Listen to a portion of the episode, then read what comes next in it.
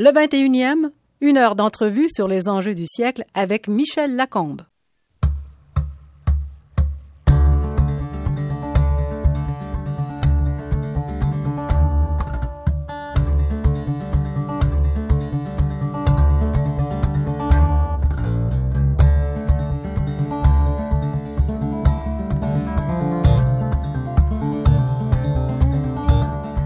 Bienvenue au 21e, notre nouvelle émission de grandes entrevues à la radio et sur le web. À compter de maintenant, tous les vendredis soirs, j'aurai l'occasion de m'entretenir pendant une heure avec une personnalité dont la vie et les réalisations nous permettent de projeter un éclairage sur ce début de siècle. Politique internationale, économie, culture, art, société, suivez-nous vers les grands mouvements du siècle.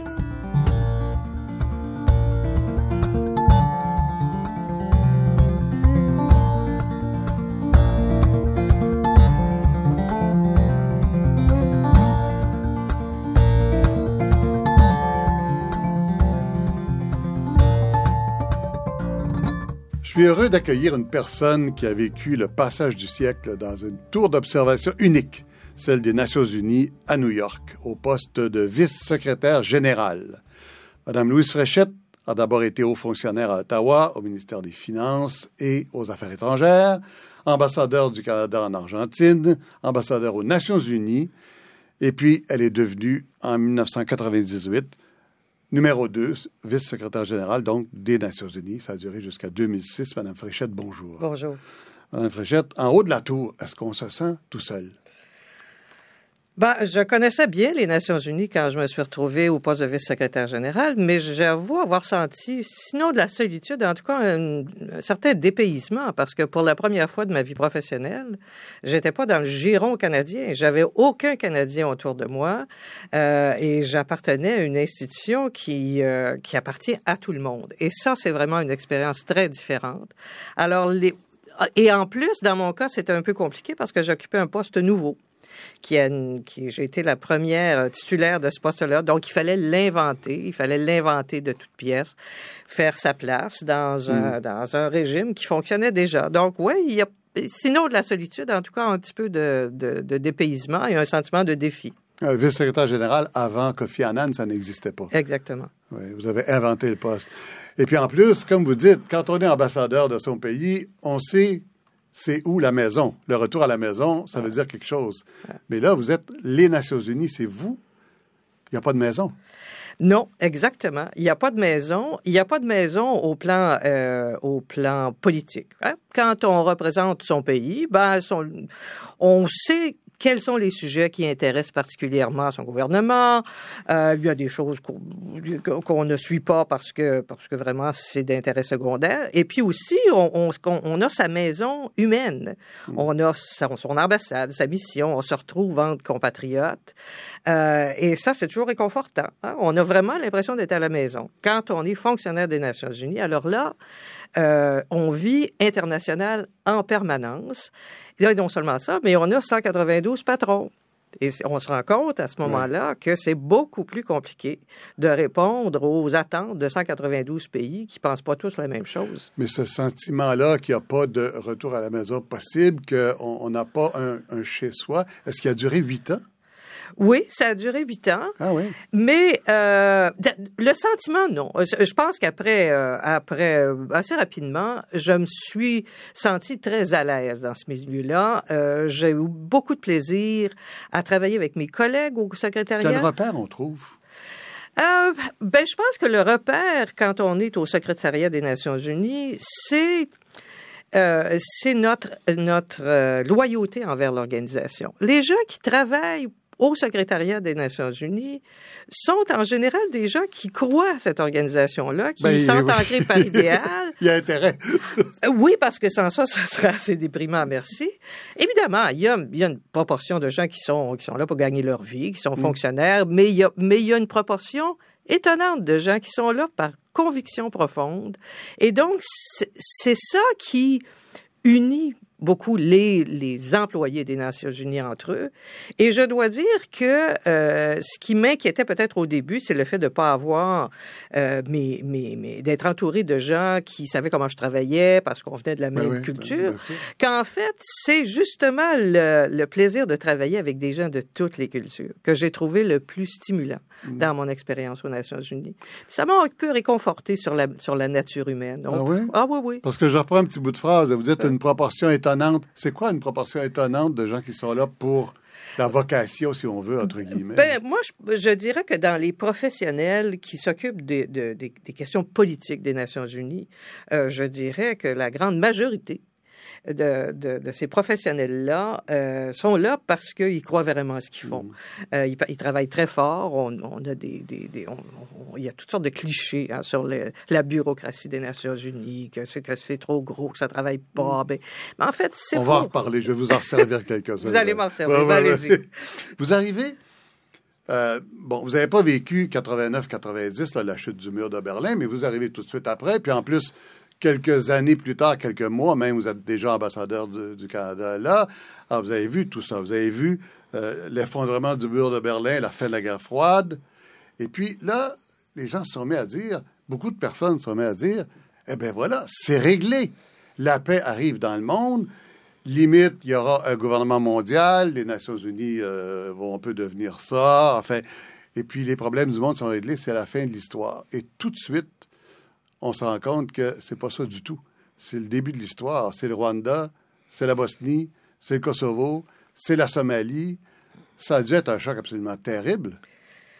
Moi, je suis arrivé aux Nations Unies comme ambassadeur euh, en, janvier 92. Et effectivement, il y avait une effervescence, en, non seulement au secrétariat des Nations Unies, mais aussi dans l'Assemblée des États membres, parce que les, euh, les clivages politiques euh, avaient disparu et qu'il était donc possible d'avoir des ententes politiques entre les grandes puissances, chose qui n'avait pas été possible pendant 40 ans. Conseil de sécurité avait été très marginalisé pendant près de 40 ans parce qu'il n'y avait jamais d'entente possible entre les Russes et les Américains.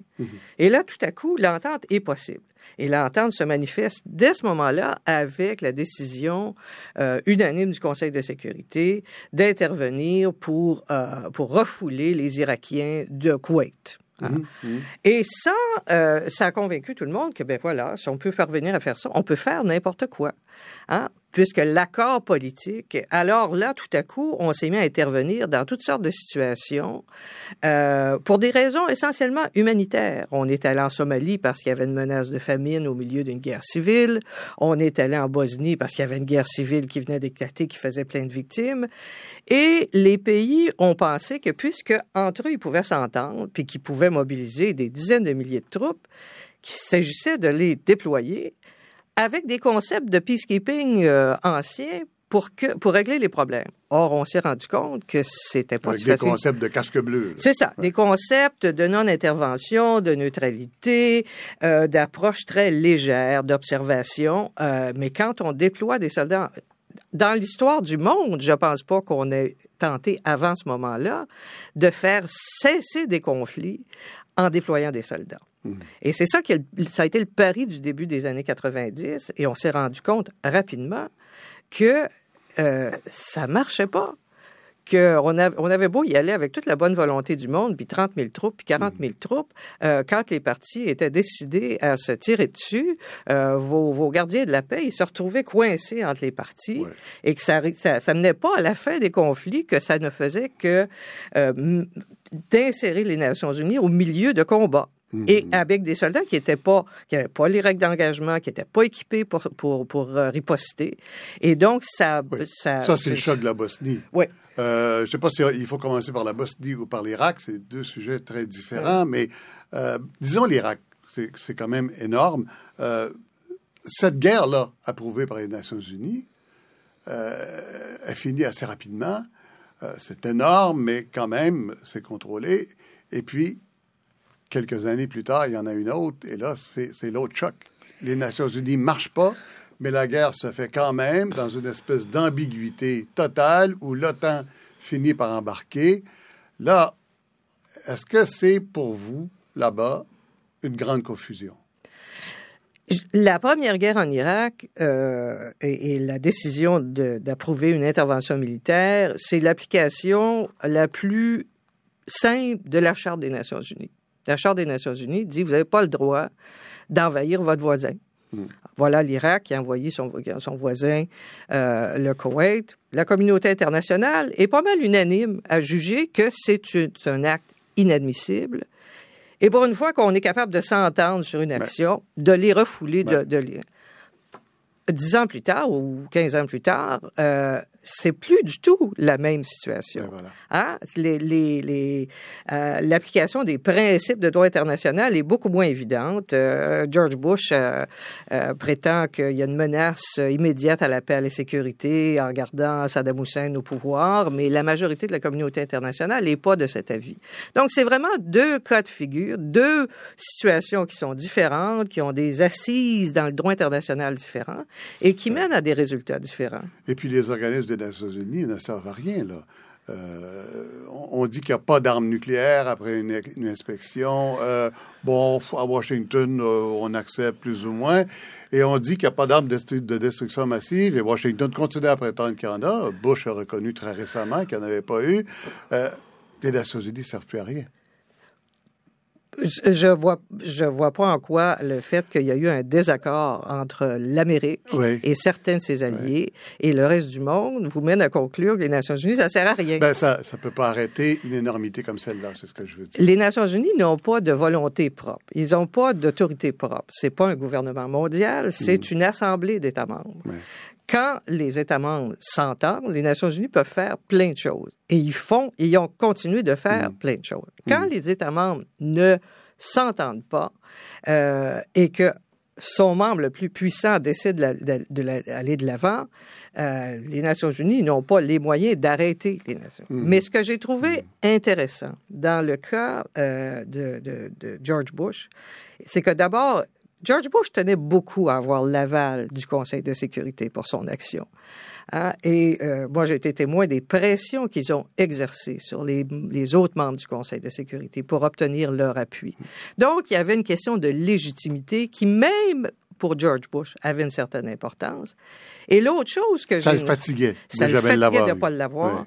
Et deuxièmement, ce que j'ai aussi remarqué, c'est que les États, quand, euh, quand que les États étaient prêts à subir des pressions et à payer un coût pour faire respecter leurs convictions. Et il y avait une majorité au Conseil de sécurité qui n'était pas prête à, approuver l'intervention américaine et ils ont tenu leur bout. Alors, c'est faux aussi de dire, il y a deux, il y a deux, il, y a, des gens qui disent, ah, mais les Nations Unies, c'est l'instrument des Américains. C'est pas l'instrument des Américains, puisque dans le cas qui les, qui les importait plus que tout à ce moment-là, le Conseil de sécurité a dit non a refusé de les appuyer. Donc, il y a, il y a une espèce de, de, de centre de référence aux Nations Unies. C'est un ensemble de normes. C'est pas juste des actions, c'est aussi des normes euh, qui sont qui sont inscrites dans la Charte des Nations Unies, dans toute une série de conventions, euh, qui font que euh, les États ne peuvent pas faire nécessairement ce qu'ils veulent quand ils veulent, ou, ou mm. en tout cas qu'il y ait un coût mm-hmm. à agir sans, euh, en dehors des normes qui ont été établies. Et ça, c'est une fonction que les Nations Unies euh, remplissent qu'on n'apprécie pas assez souvent. Imaginez un, un monde où il n'y a pas de règles sur l'utilisation de la force, où il n'y a pas de règles qui dit vous n'avez pas le droit d'aller d'aller euh, euh, envahir votre voisin, que vous pouvez utiliser la force n'importe quand pour n'importe quelle raison. Ça serait le chaos total.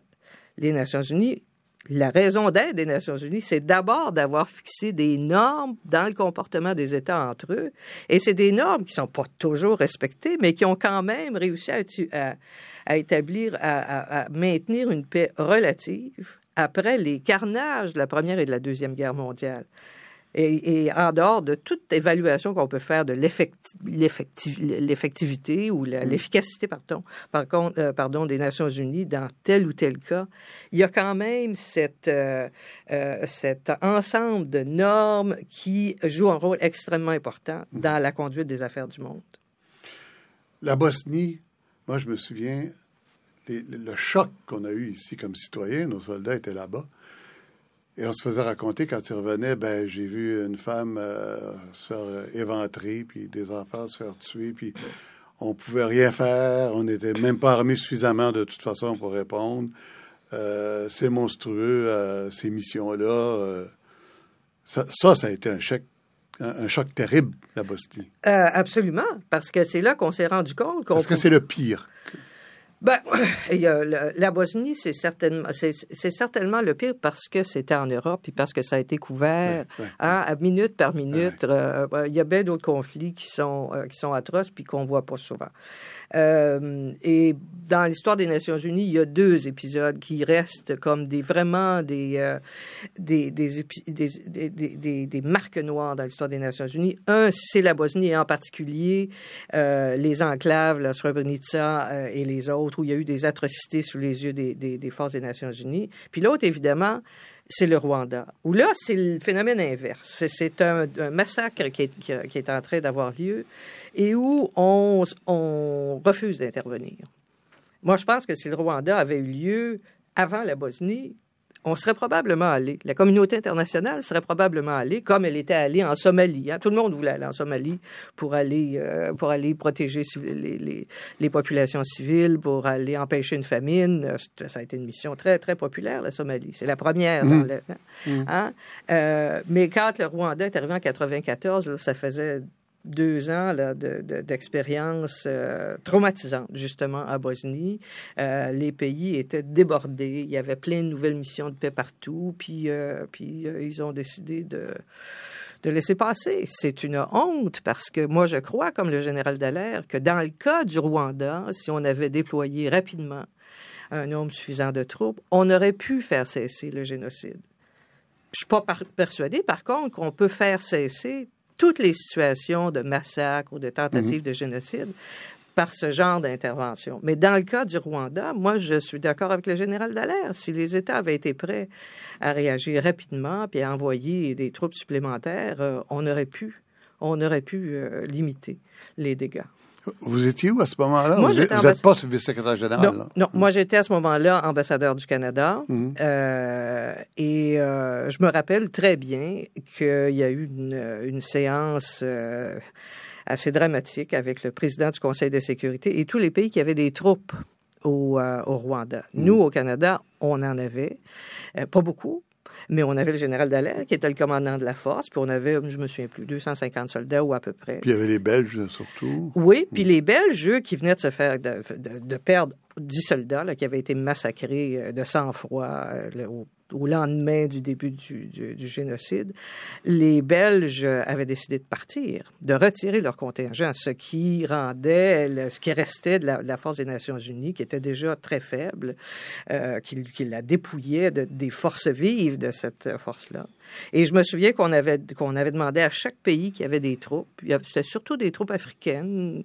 Euh, il y avait les Belges, puis il y avait nous. Et moi, je me souviens que nos instructions, c'était de dire que nous, on n'allait pas retirer nos troupes. Euh, que euh, on était prêt à rester, euh, que tout ce qu'on demandait au Conseil de sécurité, c'est que il, il donne aux troupes qui étaient présentes au Rwanda un mandat qu'ils étaient capables de remplir. Mmh.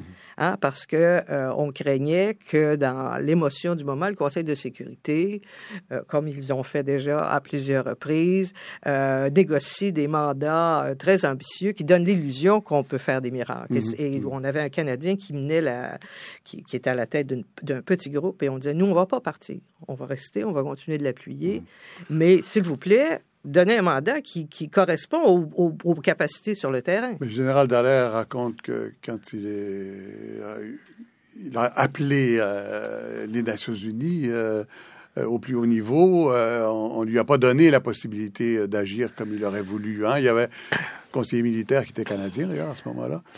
Et, euh... Mais ça, bon, euh, le général Dallaire, avant le début du génocide, avait eu vent de euh, d'un d'un complot ou de préparatifs. Et il voulait envoyer ses troupes à lui pour aller euh, faire un raid dans, je me souviens plus quel endroit. Et effectivement, la permission ne lui a pas été euh, donnée. La permission ne lui a pas été donnée parce que rapportons-nous à 94, on était encore dans un mode de maintien de la paix où on était là pour observer. On n'était pas là pour intervenir ou agir. Et alors, les gens à, New York euh, dit non, vous ne pouvez pas envoyer vos troupes, vous n'avez pas le mandat pour faire ça. Euh, mais ce qu'il faut faire, euh, c'est d'aller parler aux États qui ont de l'influence pour les prévenir de ce que vous avez appris, puis leur demander de, eux, faire des pressions mm. pour, pour tuer ça dans l'œuf.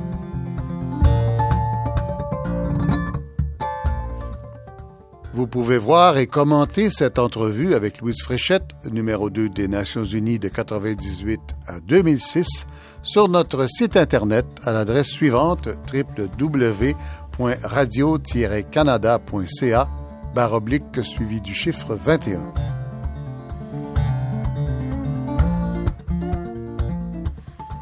Alors, le choc original, donc, c'est originel, c'est la, Bosnie. Euh, l'impuissance.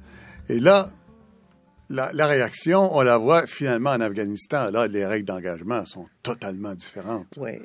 Puis on la voit aussi dans des endroits dont on parle moins ici parce qu'on n'est pas là, mais au Congo, par exemple. Mhm. Les forces euh, des Nations Unies au Congo ont des, des règles d'engagement plus robustes, puis ils ont de l'équipement aussi. Hein? Ils ont des, des hélicoptères d'attaque, tout ça. Le problème au Congo, c'est que c'est un territoire immense, puis qu'ils ont, ils ont un, nombre très, très limité de troupes. Donc, voilà. on peut pas faire des miracles. Mais au moins, au niveau de, la philosophie du maintien de la paix, on a appris certaines choses. Euh, mais on a aussi appris les limites de ce qu'on peut faire avec l'utilisation des forces armées pour faire cesser des situations de guerre civile. Puis on le voit euh, illustré en Afghanistan. Hein, on est allé en Afghanistan, non pas pour se battre contre les talibans, mais pour établir la paix et la sécurité. Mhm. Hein, puis il y, a, une, partie du pays qui veut pas, qui veut pas de nous et qui, qui, nous attaque. Et on n'a pas le choix de, que de se battre, mais on n'arrive pas. On n'arrive pas à pacifier ce pays-là. Donc, c'est pas si facile que ça d'aller imposer la paix quand, euh, quand les partis en présence n'en veulent pas. C'est assez compliqué. D'un côté, si on n'intervient pas, c'est insupportable humainement et on comprend parfaitement les soldats en Bosnie et le choc qu'il y a eu. Mais d'un côté, si on intervient comme en Afghanistan, ça donne pas grand-chose non plus. Alors, euh, ça veut dire quoi? Est-ce que ça donnerait quelque chose de plus d'avoir une armée des Nations Unies? En fait, il y en a une, c'est un peu l'OTAN qui est en train de devenir un peu l'armée des Nations Unies. Euh, J'imagine qu'il faudrait que ce soit élargi, qu'il d'autres pays euh, et que ça s'appellerait plus l'OTAN, ça changerait de nature. Mais est-ce que vous êtes arrivé à une conclusion sur ce genre d'action armée pour empêcher des guerres? Euh, D'abord, il y a tout un, tout un éventail de situations et tout un éventail de réponses possibles qui hmm. vont du maintien de la paix traditionnel où on est là pour observer jusqu'à des missions très complexes d'établissement de, la paix et la sécurité, mais dans un environnement qui est pas trop agressif et où il s'agit de consolider la paix, de, de reconstruire. Et puis, à l'extrême, il y a des situations de combat actif où, euh, euh, certainement, les Nations unies n'ont pas la capacité militaire. Mais l'OTAN n'intervient seulement que dans, dans des situations où il y a un défi militaire important. encore une fois, au Canada, nous, on a les yeux tournés entièrement vers l'Afghanistan.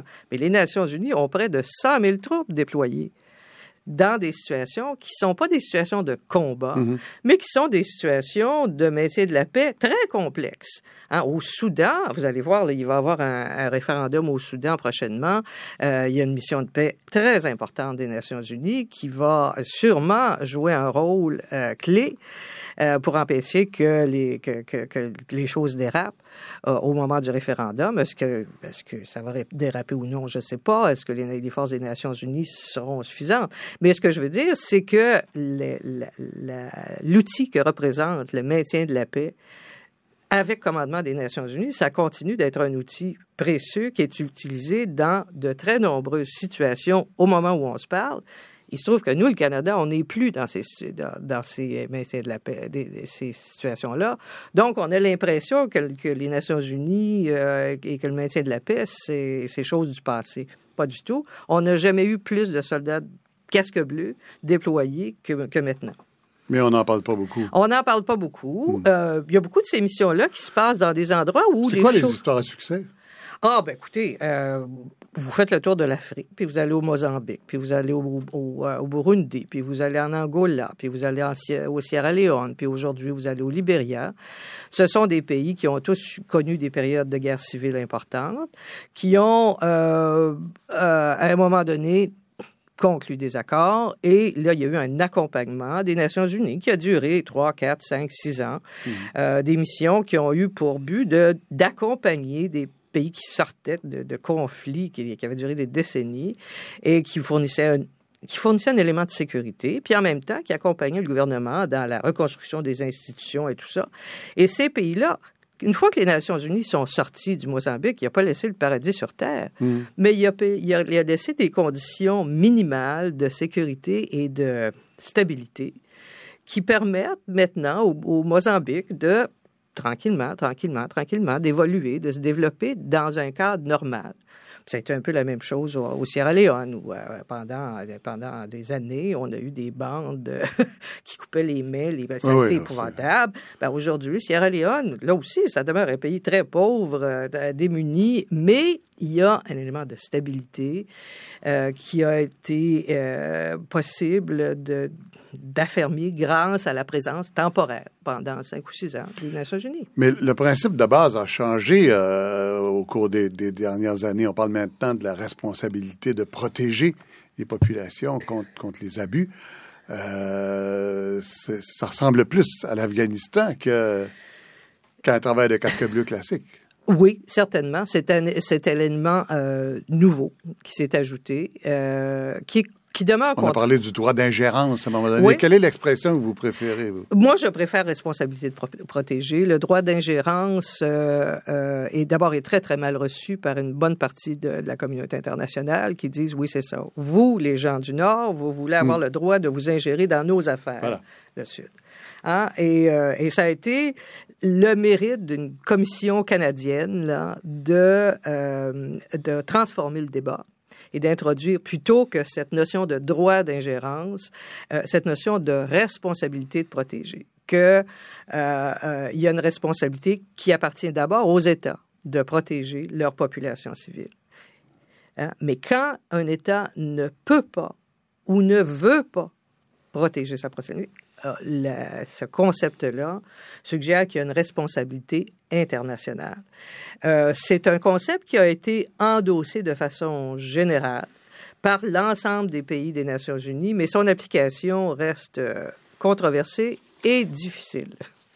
Hein? Mais, mais ça, ça n'appelle pas nécessairement une réponse armée. La responsabilité de protéger, ça appelle aussi l'utilisation d'instruments politiques. On a vu dans le cas du Darfour, à un moment donné, les pressions commencer à s'exercer sur la Chine. Hein? Il y a eu des pressions populaires euh, sur la Chine pour qu'elle euh, fasse, euh, qu'elle, qu'elle utilise ses liens avec le gouvernement de Khartoum pour permettre le déploiement d'une, d'une mission de paix.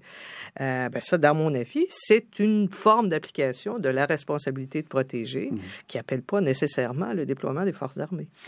Vous dites c'est le Canada qui est responsable, qui a amené les autres à, transformer l'expression et à adopter l'expression de responsabilité de protéger. Un, comment ça se passe? Deux, est-ce que c'est la dernière grande action du Canada aux Nations Unies? Euh, je pense que ça a été la dernière grande initiative du Canada aux Nations Unies, cette, euh, ce, ce concept, ce nouveau principe euh, de, de la responsabilité de protéger. Bon, évidemment, j'avoue que ça fait maintenant quatre ans que j'ai quitté, que j'ai quitté New York. Je suis beaucoup Oh, moins mais vous proche. devez avoir l'oreille assez attentive. Hein? Oui, mais je pense que, que euh, les priorités ont changé à Ottawa, qu'il y a moins d'intérêt pour l'institution. Mais avant ça, là, comment ça se passe? Euh, On arrive à... à- c'est quoi le genre de discussion? Donnez-nous juste une idée. là. Comment- comment on est passé d'une on- commission on, à- arrive, on, part du droit d'ingérence, puis on dit, Hum, ça marche pas, euh, faudrait trouver autre chose, puis on trouve responsabilité de protéger. Donnez-nous une idée de comment se passe la démarche. Ben écoutez, euh, au moment du Kosovo, si vous vous rappelez bien, euh, il n'y a pas eu d'a- d'accord formel du Conseil de sécurité pour permettre aux forces de l'OTAN d'aller bombarder hein, les forces serbes pour venir à la rescousse des Kosovars. Euh, Et Kofi Annan était très préoccupé parce qu'au plan humanitaire, comme vous, comme vous le disiez euh, il, y a, il, y a, quelques minutes, euh, c'est évident que c'était justifié de faire ça. Hmm. Mais en termes de droit international, ça s'était fait en dehors de l'autorisation du Conseil de sécurité. Et donc, Kofi Annan, euh, euh dans son grand discours à l'Assemblée générale au mois, de, au mois de septembre suivant, a dit, écoutez, il y a un espèce de vide dans le droit international. Il faudrait qu'on s'entende sur, sur un concept qui va nous permettre de répondre à des situations comme celle du Kosovo.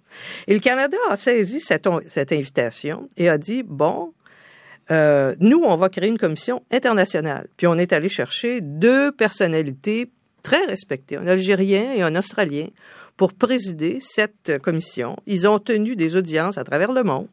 Ils ont produit un rapport. Le Canada a convaincu les Nations Unies de créer cette commission-là. Non, non, non. Nous, on a créé. Le Canada a créé Ah, c'était notre commission. Mais c'était une commission des Nations Unies? Non, non, non? Ah bon? C'est comme ça que ça fonctionne. Ah, ben, dans ce cas-là, Mhm. ça a été une initiative canadienne. C'est le Canada qui est allé, qui a formé une commission, Mhm. qui a invité deux étrangers Oui, à, oui. En, en, en, à en être les coprésidents. Euh, ils ont financé cette commission. Euh, c'est bien sûr que le, que le Kofi Annan était très intéressé par ça. Ils Mhm. ont encouragé le Canada. Il l'a dit publiquement qu'il a- qu'il euh, qu'il appuyait cette initiative. Et puis, un an et demi plus tard, la commission a présenté un rapport vraiment un rapport très étoffé et très bien réfléchi, hein, qui a dit non, il faut pas parler de droit d'ingérence. Hein, il faut partir du concept de la responsabilité de protéger les, les civils innocents. hein. Et qui est-ce qui a cette responsabilité-là? Et ils ont élaboré tout un concept. Et là, une fois que ce rapport a été publié, c'est un rapport qui appartenait au gouvernement canadien, ils sont venus le remettre à Kofi Annan en disant, voilà, voilà des idées qui pourraient vous servir, à vous, Monsieur le secrétaire général. Et ils ont fait de même avec tous les États membres des Nations unies. Ils ont et ils ont passé beaucoup de temps à, expliquer le rapport et à, à aller chercher des appuis. Et puis, au fil des années, il y a une occasion qui s'est présentée où, en 2005, il y avait un sommet des Nations Unies et euh, l'ambassadeur de l'époque, qui était Alan Rock, euh, euh, a proposé que dans la grande déclaration finale, il y ait un passage qui dise nous, tous les pays des Nations Unies, nous acceptons ce concept de la responsabilité de protéger. Ça a été difficile. Il y a, des, il y a beaucoup de pays qui n'étaient pas chauds chauds. Monsieur Martin, qui était premier ministre à l'époque, s'est mis au téléphone, a téléphoné à des collègues à travers le monde en disant, écoute, c'est important, il faudrait qu'on on s'entende là-dessus. Et puis, on a eu, en 2005, une espèce d'en- d'endossement formel d'un concept assez révolutionnaire en droit international. Parce que jusqu'à ce- jusqu'à ce moment-là, le grand concept en droit international, c'était la non-ingérence. Et ça, c'est une bonne description du fonctionnement des Nations Unies. Quand vous dites ça ne fonctionne que si les pays constituants le veulent, c'est ça que vous voulez dire? Oui, oui. Ça ne veut pas dire qu'il n'y a pas de responsabilité qui appartienne au secrétaire général de bien faire ce qu'on lui demande de faire. Puis il y a une certaine marge, le secrétaire général, pour dire les choses, pour inciter les gouvernements. Le secrétaire général ne peut pas créer une, une mission de maintien de la paix. Il y a des grandes idées généreuses qui euh, ont peut-être moins de succès. Enfin, je ne sais pas, je ne vais pas présumer parce que c'est nouveau. Il y a cette commission euh, de protection des droits des femmes aux Nations Unies qu'on appelle ONU Femmes maintenant, où on a failli élire l'Iran comme membre, hein, en même temps que Sakiné attend sa, sa peine de mort par lapidation. Euh, ça a été évité à la dernière minute parce qu'on a convaincu le Timor oriental, qui existe depuis quelques années à peine, de, de prendre la place. Mais l'Arabie saoudite est là de plein droit. Euh, comment voulez-vous que l'agence, la commission de protection des femmes ait un sens? Oui, mais l'Arabie saoudite, c'est une voix sur 192. Hein? L'Arabie saoudite, Enfin, une voix sur dix dans ce... c'est-à-dire qu'elle... sur dix asiatiques. C'est ça. Hein? Et, euh, et je je sais pas, il doit y avoir une cinquantaine de membres de la, à la commission pour euh, les droits de la femme. Euh, L'Arabie Saoudite, c'est une voix, une voix euh, qui va pas, qui va pas dicter ce que va faire et ce que va pas faire euh, euh, la commission des droits de la femme. Il y a des votes aux Nations Unies. hein. L'Iran l'a bien appris. Ils ont perdu leur, ils ont pas gagné leur candidature. Et puis il y a toute une, il y a toute une, un espace d'action d'une agence comme Unifam pour faire des actions euh, concrètes sur le terrain euh, avec l'accord des, des pays, c'est bien sûr que si Unifam va aller faire des choses en Arabie, en Arabie saoudite ou en Iran, ils vont peut-être se heurter euh, à des résistances, mais ils peuvent aussi œuvrer dans plein, plein, plein de pays en développement qui n'attendent que plus d'aide de, ces, de cette agence. Donc, il faut, oui, c'est très dérangeant euh, de voir le résultat de ces votes-là, mais c'est pas la seule mesure de l'efficacité des Nations Unies, parce qu'il y a d'autres dimensions à l'action des Nations Unies euh, pour les femmes, pour euh, pour les soins, les soins maternels. Ils peuvent pas opérer partout dans tous les pays avec mm. la même liberté. Mm. Euh, mais, mais en gros, euh, euh, c'est pas parce qu'il y, a un pays qui est pas très généreux envers ses propres femmes que ça empêche les Nations Unies de faire plein, plein de bon travail pour les femmes. Et le Canada? Ça va pas bien actuellement. Là. Le Canada qui perd le vote au Conseil de sécurité, ça c'est un traumatisme politique. Au moins ceux qui suivent ça ont été très choqués. Et bon, euh, ça veut dire quelque chose. Ça veut dire que le Canada qui était... Le Canada, c'était extrêmement important aux Nations Unies. Le Canada était extrêmement important aux, Nations Unies et on était important aux Nations Unies parce qu'on avait décidé que ça nous intéressait, les Nations Unies. Que la, construction du droit international, que le renforcement des capacités des Nations Unies euh, d'agir, ça nous importait. C'était une priorité. Et donc, on a beaucoup investi. On a investi des sous, bien sûr, mais on a investi beaucoup de capital intellectuel mm. hein, dans justement dans la, le renforcement de ce qu'on appelle la gouvernance internationale mm. et en particulier des Nations Unies. Et ça nous a valu beaucoup de crédit. Il y a des gens qui disent ah vous étiez les Boy Scouts de, la communauté internationale. Euh, pas du tout. Pas du tout. Euh, on le fait parce qu'on était persuadé que c'était dans notre intérêt de le faire. Quand on n'est pas la superpuissance au monde, euh, peut-être que c'est mieux d'investir dans des institutions multilatérales où on est mieux placé pour défendre ses intérêts que face à face avec notre grand voisin américain. Et c'est ça qui nous a toujours motivés. Donc, on a beaucoup investi. Et puis, franchement, quand on prend l'initiative de, telle ou telle euh, innovation, généralement, on va avoir une contribution euh, euh, plus importante au résultat final que si on reste en marge, puis on laisse les autres mhm. prendre l'initiative. Alors nous, on a toujours on a, on, a, on a eu des bénéfices au plan de notre réputation, mais on a réussi aussi à faire avancer nos idées. On a été très actifs, par exemple, dans la négociation qui a duré des années sur le droit de la mer ben, on avait des intérêts très importants. Ben oui. avec les, ben oui, il y a comme deux océans. C'est ça. Hein? Donc, euh, ah, on, on, on, a investi dans la, hmm. dans l'élaboration de ce, ce, cadre international, puis on a fait en sorte que ça soit un cadre qui nous convienne. Donc, c'est c'est pas c'est pas de l'altruisme que de s'intéresser aux Nations Unies. C'est vraiment un instrument pour, pour, pour, pour, pour défendre ses intérêts, pour faire la promotion de ses valeurs, tout ça. Euh, le gouvernement euh, actuel euh, semble moins persuadé que, les, que ces institutions internationales, ou en tout cas que l'ONU, devrait être une priorité de la politique canadienne. Et par conséquent, on, a, été moins actif, on a été moins présent. Et de plus, Vraiment moins? Oui, je pense qu'on a été, oui, on a été moins. Oh, en tout cas, il n'y a pas eu de grandes initiatives. Euh, euh, nos ministres euh, se présentent pas souvent, le premier ministre non plus. Et tout ça, il n'y a rien là-dedans qui est, dramatique ou qui est, qui est illégitime, mais ça finit par s'accumuler. Puis, il y a des positions canadiennes sur certains dossiers délicats euh, qui, euh, qui ont été mal reçus par, par plein de pays. C'est sûr que euh, notre position, par exemple, sur les changements climatiques, n'a euh, pas été euh, appréciée par un bon nombre de pays pour qui une action sérieuse sur les, le changement climatique, ça touche à à leur avenir matériel. Il y a des îles qui nous disent, mais nous, on va disparaître si vous agissez pas. Donc, quand ils voient un pays qui dit, nous, euh, on peut pas atteindre les objectifs et, mm. on n'offre pas de rechange, ça nous fait pas des amis. Euh, puis, bien évidemment, les positions par rapport à Israël euh, euh, ont, été relevées par, par les pays arabes. D'autant plus que, bon, on, peut, moi je trouve pas ça illégitime d'avoir une position différente dans le conflit palestinien, mais quand on pousse Ça, jusqu'à jusqu'à euh, euh, diminuer l'aide qu'on donne aux, aux, civils palestiniens, qui dépendent énormément de l'international. Là, là, ça, ça, je suis pas étonné qu'on bon, ça soit pas fait des amis avec ça. Puis on est un peu maladroit aussi. Dans le cas de l'Afrique, on fait beaucoup de choses en Afrique et notre programme d'aide en Afrique continue d'être très généreux.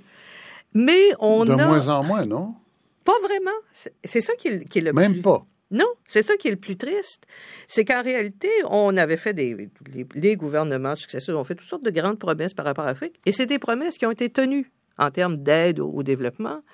Mais le gouvernement a, comme annoncé publiquement que l'Afrique, c'était plus notre priorité, qu'on préférait s'intéresser à l'Amérique latine. À mon avis, c'est pas nécessaire de dire des choses dans des termes aussi crus alors que dans la réalité des faits, on ne s'est pas désintéressé de l'Afrique. Hein. Ah, mais il y a toutes sortes de signaux qui sont envoyés qui, au plan politique, passent mal. Alors, le résultat, c'est quand on a eu l'élection du Conseil de sécurité, ben, il y avait plein de pays qui, pour une raison ou pour une autre, avaient moins de raisons qu'avant de voter Canada.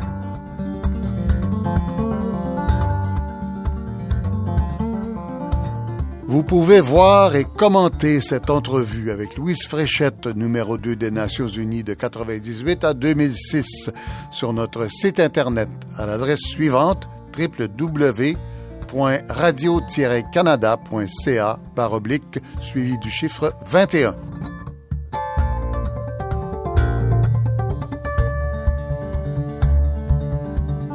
Vous n'êtes plus aux Nations Unies, euh, vous êtes dans un institut privé qui s'appelle le Centre euh, international de l'innovation en gouvernance. Euh, et d'ailleurs, il faudra reparler du nucléaire que vous avez étudié là-dessus. Alors, je vous demandais de vous compromettre un peu. Qu'est-ce que vous comprenez de la nouvelle position canadienne? Pourquoi? Qu'est-ce qui se passe? ça répond à des, à des, priorités qui, j'imagine, correspondent aux souhaits euh, euh, de, d'une mouvance autour du Parti conservateur qui est pas euh, qui, est différente de celle qu'on a eue pendant des années autour autour du Parti libéral. et le fait est que la politique étrangère, ça intéresse pas beaucoup les Canadiens ça n'intéresse pas les électeurs ça canadiens. Ça les intéressait avant? Non, c'est justement c'est pour ça. C'est que au moment des élections, ça se ça ne se euh, ça ne se joue pas sur des positions de politique étrangère. Ça serait bien étonnant qu'aux prochaines élections, ça soit différent.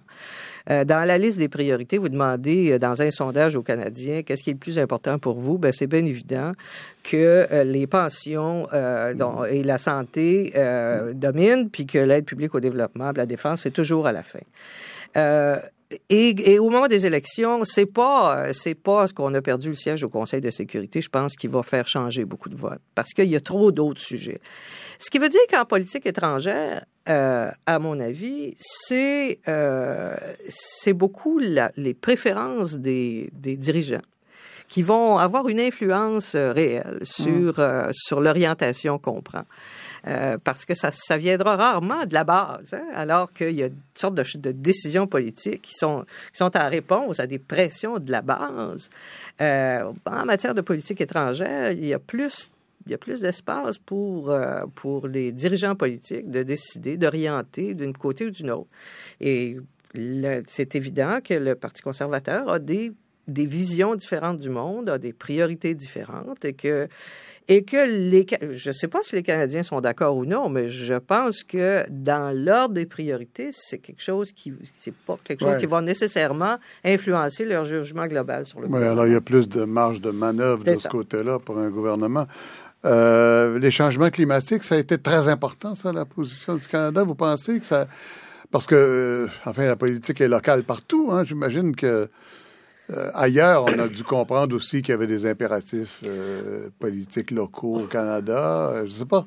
Oui, oui, tout le monde comprend qu'il y a des impératifs locaux, mais il y a quand même des pays qui ont pris plus d'initiatives, qui ont fait plus de, mm. ah, qui ont pris ça au sérieux et qui, sinon, peuvent faire état de, de de, progrès euh, parfait par rapport aux objectifs de Kyoto, qui peuvent Mhm. dire, nous, on a fait des gros efforts et voilà ce qu'on a fait. Mhm.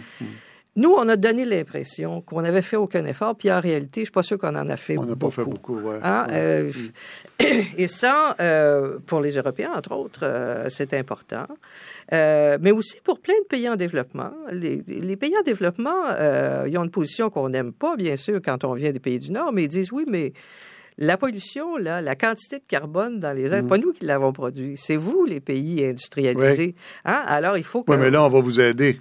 oui, on va vous aider mais, à euh, produire la Chine, par exemple, oui, oui, mais- l'Inde. Oui, mais est-ce que la, est-ce que la mesure euh, per capita, par tête d'habitant, c'est pas une mesure euh, importante? Oui, et Mm. la Chine reste à des, des années-lumière Mm, de la production par tête d'habitant. hein, Mm. De- du Canada ou des États-Unis. euh, donc, euh, euh, moi, je comprends les, les difficultés qu'on a au Canada. On a une économie puis un territoire qui fait que c'est particulièrement difficile. Mais il reste que on a une, une, une responsabilité aux yeux du monde. Mm. D'autant plus qu'on s'est engagé sur Kyoto. Hein, Alors, euh, le fait qu'on ait fait... Non seulement on n'a pas fait de progrès, on, a, on, on s'enfonce de plus en plus, ça fait pas une bonne Il y a même des gens qui disent que le changement climatique, là, ça ne se réglera pas tant qu'il n'y aura pas un gouvernement mondial. Cette idée de gouvernement mondial, j'aimerais ça ju- juste vous entendre là-dessus. Oh, c'est une, c'est une belle utopie, un gouvernement mondial. Belle? Ben, c'est-à-dire belle utopie, euh, dans le sens où euh, euh, on peut rêver d'un système international qui aurait la capacité de ses ambitions, de ses, qui aurait la capacité réelle de réaliser ses, euh, ses, ses buts. Euh, ça prendrait une autorité quelconque. Euh, sans ça, ça va demeurer euh, euh, un système qui va être très imparfait, très chaotique, euh, qui va être peu cohérent. Hein, On a une multiplicité d'institutions. Quand on parle de gouvernement mondial, c'est pour mettre un peu d'ordre, pour avoir un peu Ouais. plus de cohérence. Euh, c'est pour ça que je dis c'est une belle utopie. En même temps, euh, euh, ayant, ayant fait l'expérience pendant des années de, de la coopération internationale, je me dis d'une part que c'est pas pour demain matin. Les, hein, notre système est basé sur les États et je ne vois nulle part de, de désir de, de mettre fin à, cette- à ce concept-là. Et deuxièmement, euh, un gouvernement mondial, euh, quand on pense à quel point c'est difficile de faire fonctionner de façon cohérente une unité nationale ou même sous-nationale, on se dit mais d'essayer de- d'introduire une espèce de cohérence parfaite au niveau global, ça serait, euh, ça, moi je suis pas sûr que ça serait, ça serait beaucoup mieux que ce qu'on a maintenant. L'expérience de l'Union européenne n'est pas concluante. Ben, moi, j'ai beaucoup d'admiration pour l'expérience de l'Union européenne parce que euh, il y a une, il y a une, euh, une invention institutionnelle qui m'étonne toujours. Et, dans, et je trouve qu'il y a beaucoup que l'Union européenne a parcouru beaucoup, beaucoup, beaucoup de chemin euh, par rapport à leur point de départ il y a 40 ans. Euh, euh, et, que, et je trouve que l'Europe s'en porte mieux. Euh, et que l'intérêt de l'Europe devrait euh, être dans la poursuite de la construction européenne. Parce qu'il faut voir comment le monde est en train de changer, comment il y a plein de nouvelles puissances euh, euh, qui, vont, euh, qui vont marginaliser de plus en plus l'Occident. Et, et un Occident fragmenté comme l'Europe, avec 25, 30 Mhm. petites entités, ça pèsera pas lourd dans la balance. Euh, si... Vous avez la Chine ou l'Inde, c'est ça. C'est toujours les mêmes fantômes, quoi. C'est ça, la Chine, l'Inde, mais le Brésil aussi. Ouais. C'est pas fini, hein. Mhm. Mais si si euh, ils vont plus loin dans leur projet euh, européen, eh ben ils peuvent ils peuvent occuper une place euh, plus importante. Mhm. Moi, je pense que les Européens euh, vont être confrontés à des demandes radicales. euh, dans les, dans les sièges qu'ils occupent au Conseil de sécurité, dans les sièges qu'ils occupent dans les organes de gouvernance du Fonds monétaire, de la Banque mondiale. Euh, il y a encore beaucoup de sièges qui sont occupés par des Européens. Ils commencent à en perdre un peu, mais ça, là, c'est c'est pas là que va l'avenir. Et, euh, et ils veulent- s'ils veulent garder une, une- conserver une place importante, euh, ils ont intérêt à continuer de construire euh, l'Europe, l'Europe unie. Ça ne veut pas dire un gouvernement unitaire en Europe. Ça ne veut pas dire la disparition des États euh, au total, mais, je pense que plus ils iront, ils iront de, ensemble, puis ils parleront d'une seule voix, plus de chances ils auront de se faire entendre. On a évoqué la Chine. on vient de donner le prix Nobel de la paix à un dissident chinois. La réponse des dirigeants chinois a été euh, brutale et on a entendu, euh, en fait, très clairement cette fois-ci, même si on s'en doutait, nous, on est passé au capitalisme sans votre démocratie, on n'a pas besoin de ça, laissez-nous donc faire à notre rythme. Ça vous inquiète pas, l'idée de démocratie, là, c'est comme moins prioritaire qu'avant dans le monde, peut-être? Est-ce qu'on peut dire ça? Je pense qu'il faut reconnaître que la démocratie, ça prend toutes sortes de formes. Nous, on, est, on, a, on a une histoire qui nous a amené à nous donner des institutions démocratiques qui prennent des formes qu'on connaît. Euh, et on a, on a fait beaucoup d'efforts pour exporter notre modèle, hein, que je continue de penser, qui est un excellent modèle, qui fait beaucoup de place aux citoyens.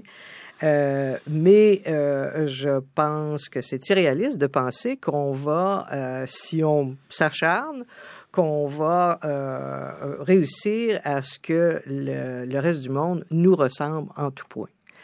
Et dans ce sens-là, euh, le combat pour les libertés individuelles me semble peut-être plus prometteur que le combat pour la démocratie. C'est pas la même chose? Pas nécessairement. ça dépend ce qu'on entend par démocratie. Hmm. Mais si on entend par démocratie. les libertés individuelles, bien sûr. Oui, mais on, on, entend surtout quand on parle de développement démocratique, on parle beaucoup d'institutions politiques, de, de parlement, tout ça. Euh, il peut y avoir d'autres. Euh, euh, d'autres formules qui vont pas créer un parlement à la un congrès comme le congrès américain comme seule forme possible de gouvernance politique qui peut laisser euh, euh, une place euh, généreuse aux libertés individuelles.